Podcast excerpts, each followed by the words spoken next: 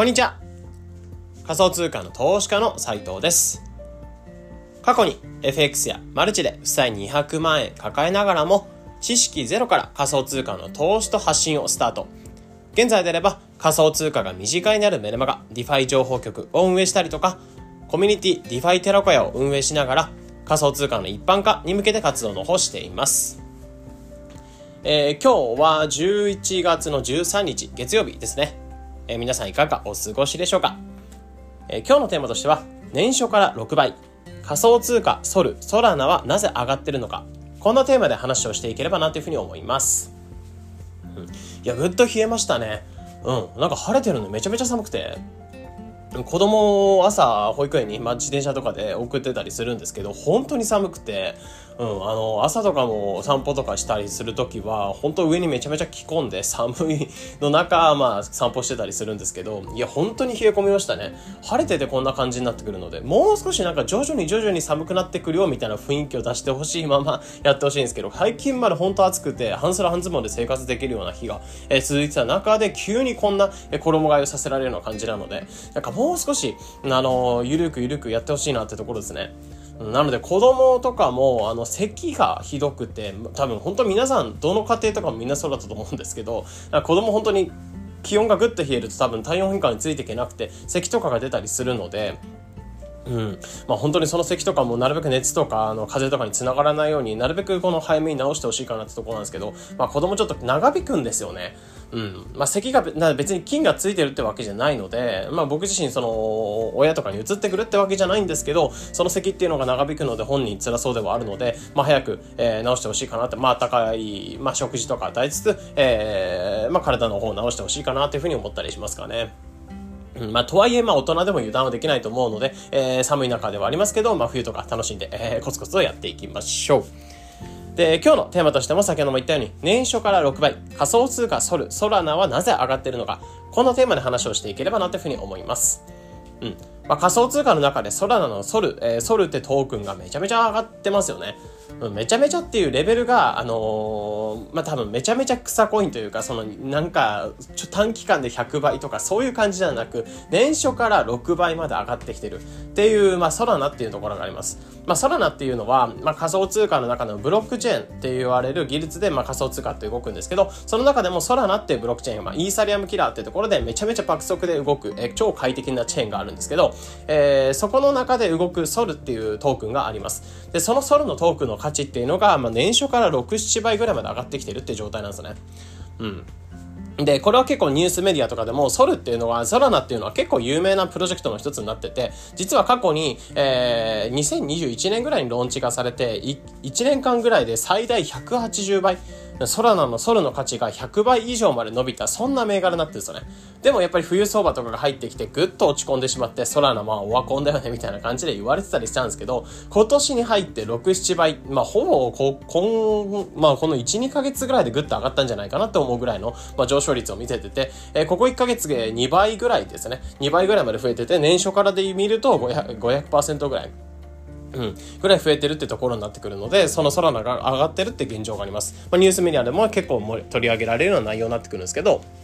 うん、僕もこのソラナっていうトークに関しては、まあ、正直あの上がる上がらないっていうところっていうよりかは、うん、実需あるちゃんと、まあ、これから伸びていく、えー、プロジェクトになってくるだろうなってところを思っていて、えー、それもあってコツコツ積み立てをしながら本当に少額ですけど、まあ、リスクがあるので、えー、コツコツ積み立てしながら、まあ、リスクを落としながらコツコツ淡々とソラナのソルっていうトークン実は、えー、ここ最近までずっと積み立て投資をしてたんですよね。でもここ最近資金難みたいなところが個人的にあったので積み立てを一回停止してた。ビットコインの積み立てだけにして他のなんだろうアルトコインの積み立てみたいなところはちょっと一回一時停止はしてたんですけど、えー、まあそれでちょっと まあ後悔したなというふうに思うんですけど、まあその中で、まあコツコツ積み立てしていく中で、持ってた資産っていうのがずっと空なってマイナスだったんですけど、ここ最近の上昇があったおかげで、えー、約2倍ぐらいまで空のトークンってものが自分の、えー、コツコツ積み立てしたものが回復してたって状況でした。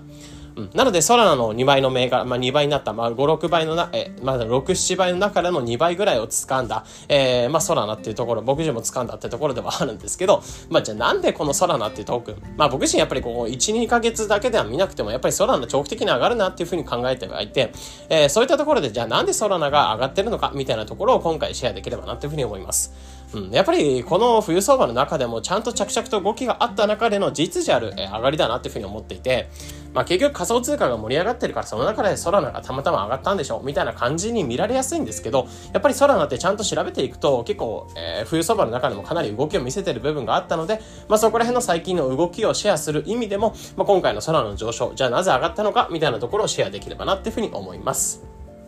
はい。で、今回に関しては、まあ、ソラナが上がってる理由みたいなところで、最近の動きとして3つ持ってきたので、えー、それぞれま知らなかったものから、あ、へえ、そうなんだ、みたいな感じでチェックしていただければと思います。で、まず一つ目としては、ソラナに対して結構資金が流入されていた。かなり仮想通貨の中でもトップレベルでお金が入ってきてるよってところ。で、二つ目としては、大手っていうのが結構このソラナっていうものを活用し始めてるっていう現状があった。で、三つ目としては、ソラナで新しいトレンドが生まれてるってところ。この3つっていうのがあるので、それぞれ1つずつ話をしていきます。はい。で、まず1つ目としては、ソラナ自体に結構資金が流れてるって現状があります。まあ、もちろん現状今年に入って仮想通貨の中にかなり資金が入ってきてるっていう現状があって、まあ、ビットコインとかビットコイン ETF が承認されるんじゃないかとか、すでにビットコインのにお金を流されるような、まあ、金融商品みたいなものも世の中出てきてたりするので、そういったものを通してもそうですし、現物のビットコインってものがやっぱり ETF 承認されるんじゃないかってとこだったり、えー、来年とかであれば半減期に近づいてくるってところではあるので、えー、まあビットコインに対しての結構注目っていうのが注目度としてはかなり高く高まっていた状態なんですよね。なので今年に入ってビットコインに対してはかなり資金っていうのが入ってきてるっていう現状がありました。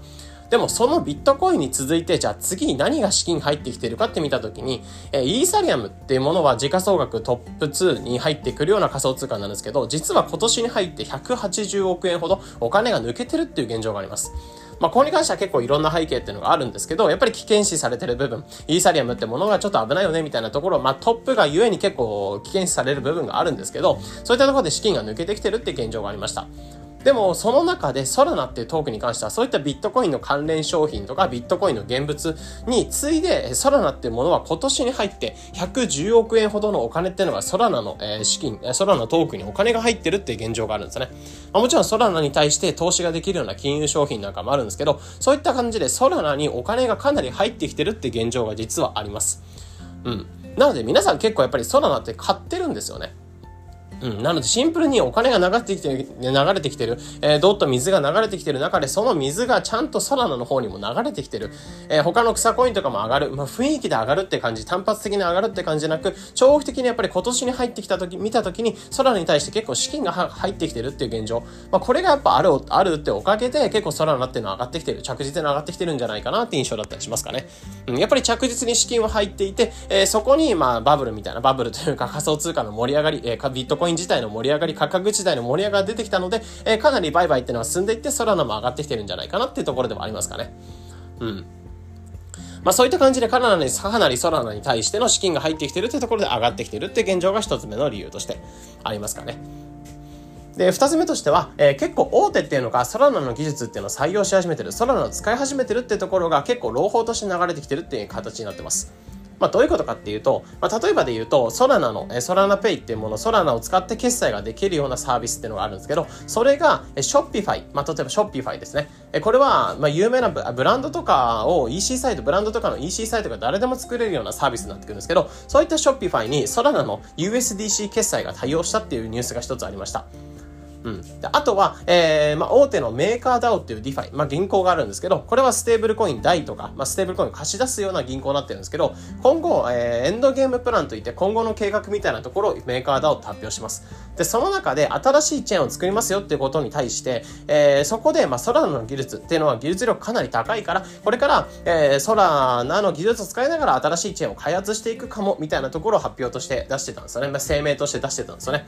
まあ、こういった感じで結構大手による、えー、推し活だったりとか、大手サービスにソラナの技術っていうのが採用されていくっていうところで結構ソラナに対して注目が集まった、注目度が高まったってところもあって、やっぱりソラナっていうのは結構上がってこれたんじゃないかなっていうふうに思ったりしますかね。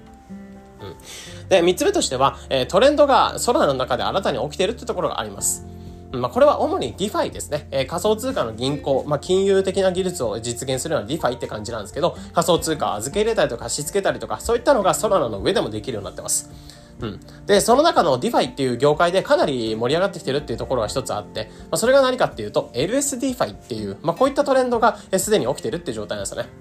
で、LSD ファイって何ぞや、何ぞやみたいな感じになってくるんですけど、まあこれ一応過去の、過去のポッドキャストとかでも、まあいろいろ話させていただいてるんですけど、ざっくり言うと、えー、ソラナっていうトークンをより増やしやすく効率的に運用ができる、まあそういったことを実現するようなトレンドっていうのがソラナのチェーンの DeFi でかなり起きてたんですよね。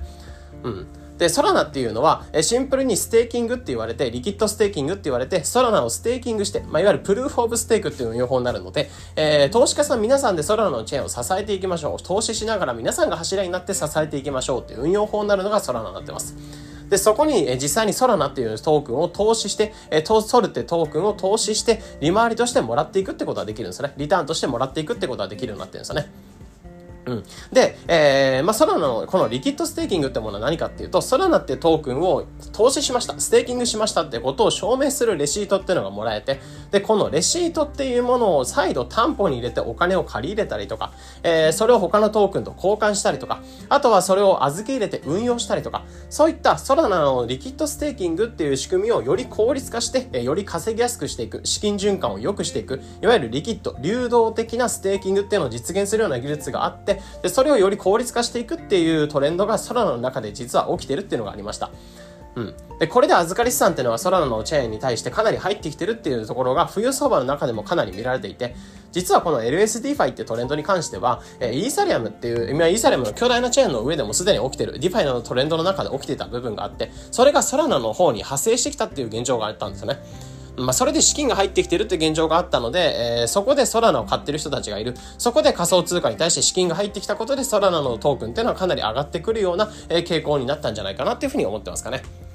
うん。なのでやっぱりソラナっていうところに関しては仮想通貨自体が盛り上がってるから、とりあえずなんかおこぼれで盛り上がったんでしょみたいな感じの見方ではなく、今回に関しては最近のまあソラナの動き、こんなものがあったんだよみたいなところを一つシェアさせていただきました。主な動きとしては今回シェアしたのは3つ。1つ目としては、えー、ソラナに対して資金がシンプルに結構入っていたよってところ。ビットコインの関連商品、あとは現物のビットコイン、それに次いで、えー、ソラナっていうトークに対しても、まあ、110億円ほど年初からお金が入ってきてるってところがありました。で、二つ目としては、大手っていうのがソラナの技術を採用して、えー、かなり開発っていうのを進めていくような、えー、流れっていうのがあって、まあ、そういった大手による推し活みたいなところがソラナを盛り上げたんじゃないかなってところ。であと3つ目としては、えー、ソラナのチェーンの上で、もう主に金融、 DeFi の、えー、技術の中で LSD ファイってトレンドが、えー、ソラナのチェーンの中で起きていた。で、それでソラナっていうトークンをより効率的に増やしていこうみたいなトレンドが起きたことで、ソラナのトークンの実需がちゃんと生まれたってところ。まあ、こういった3つの理由っていうのがあったおかげで、ソラナっていうトークンに関しては年初から6、7倍、まあ、過去に180倍まで伸びて結構ガッと下がってしまってるんですけど、え今年に入って6、7倍、まあ、結構目立つような銘柄の一つになってきたんじゃないかなというふうに思ったので、え今回に関してはこんな感じで話をさせていただきました。うん。なので、一応過去にも、まあ、ポッドキャストの方で空なが上がると思う理由みたいなところをメンバーシップ限定の方で話させていただいたんですよね。あの時は全然上がってなくて、本当に沈んでるような銘柄の一つであったんですけど、僕自身この空な来るんじゃないかなというふうに思っていたら、えー、今年の本当にここ数ヶ月ぐらいでパッと上がってくれたので、まあ、めちゃめちゃ、えー、なんか自分の中で初めて、うん、仮想通貨の中で初めて当てが当たったなって状態だったんですよね。まあ、これまでもちろん下がり続けるような銘柄もいくつか買ってた感じなので、えー、そっから見ると、まあ、空の一つ当てたのは良かったかななというふうに思うんですけど、まあ、そんな感じで、えー、空になってものを一応掴んだ身として 一応掴んだと身として、まあ、本当にゴミのように大産コインがある中で、まあ、空なってトークンが掴めた、うん、ってところの、まあ、理由みたいなところを考察させていただいたので、えー、今回の内容っていうのが一つ参考になってくれれば嬉しいかなっていうふうに思います。えー、なので今回の内容がもし良かったよとか、ためになったよとか、まあ、共感できたよ、参考になったよって方とかは、いいねだったりとかコメントとかもいただけると嬉しいです。えー、このような形でこのチャンネルでは仮想通貨の投資と発信についてできるだけ分かりやすくお伝えしています。日々の情報収集やトレードにお役立てください。ということで本日の配信これで以上になります。それでは良い一日を